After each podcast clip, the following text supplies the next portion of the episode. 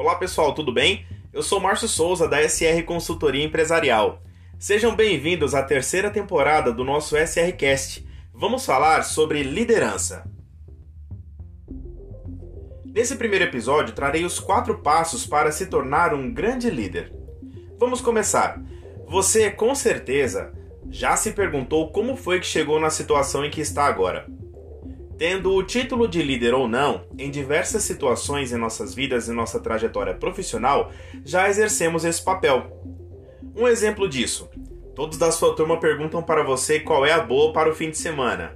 Ou sempre que alguém precisa de um conselho, você é a primeira pessoa que procuram, pois te veem como referência. O fato é que, exercendo ou não a função, em algum momento ou vários momentos da nossa vida, fazemos esse papel. Então, ser um grande líder é uma capacidade que nasce com a pessoa? Não. Existem líderes de todos os sexos, idades e perfis diferentes. O que une todos os grandes líderes são os princípios fundamentais para que eles conquistem o respeito e a confiança das pessoas com quem trabalham e convivem. Importante: esses princípios podem ser desenvolvidos por qualquer ser humano, basta ter vontade e disciplina. Vamos falar então do caminho que deve ser percorrido. Passo 1: Abandone o ego. Um grande líder não deve pensar que é a pessoa mais importante dentro do ambiente de trabalho, o grande Deus, centralizando decisões e monopolizando o conhecimento. Não é sobre você, é sobre eles. O objetivo de um verdadeiro líder é fazer com que os processos de trabalho sejam eficientes, fluidos e que os colaboradores raramente dependam dele para realizar as tarefas. Uma equipe dependente atrasa o crescimento do líder e dificulta o alcance de resultados extraordinários. Passo 2: Menos papinho, mais resultados.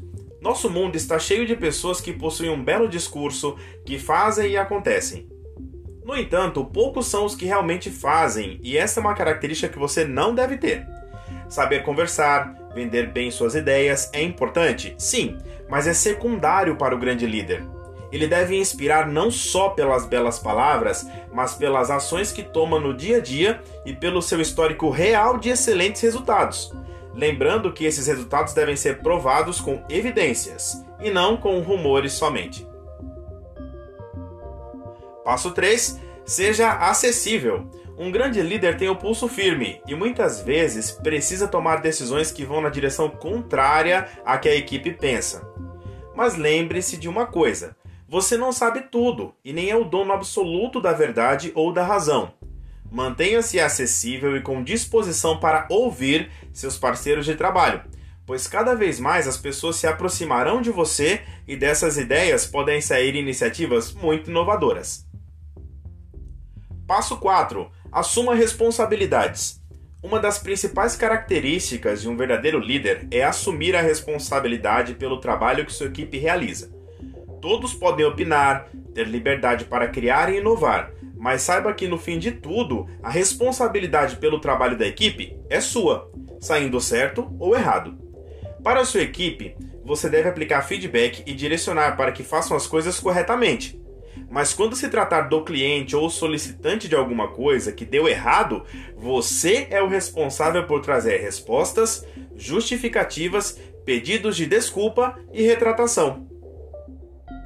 Qualquer pessoa pode se tornar um grande líder, desde que siga esses passos e faça um esforço diário para ganhar o respeito e a confiança dos seus colaboradores e parceiros. E aí, preparado para se tornar um grande líder?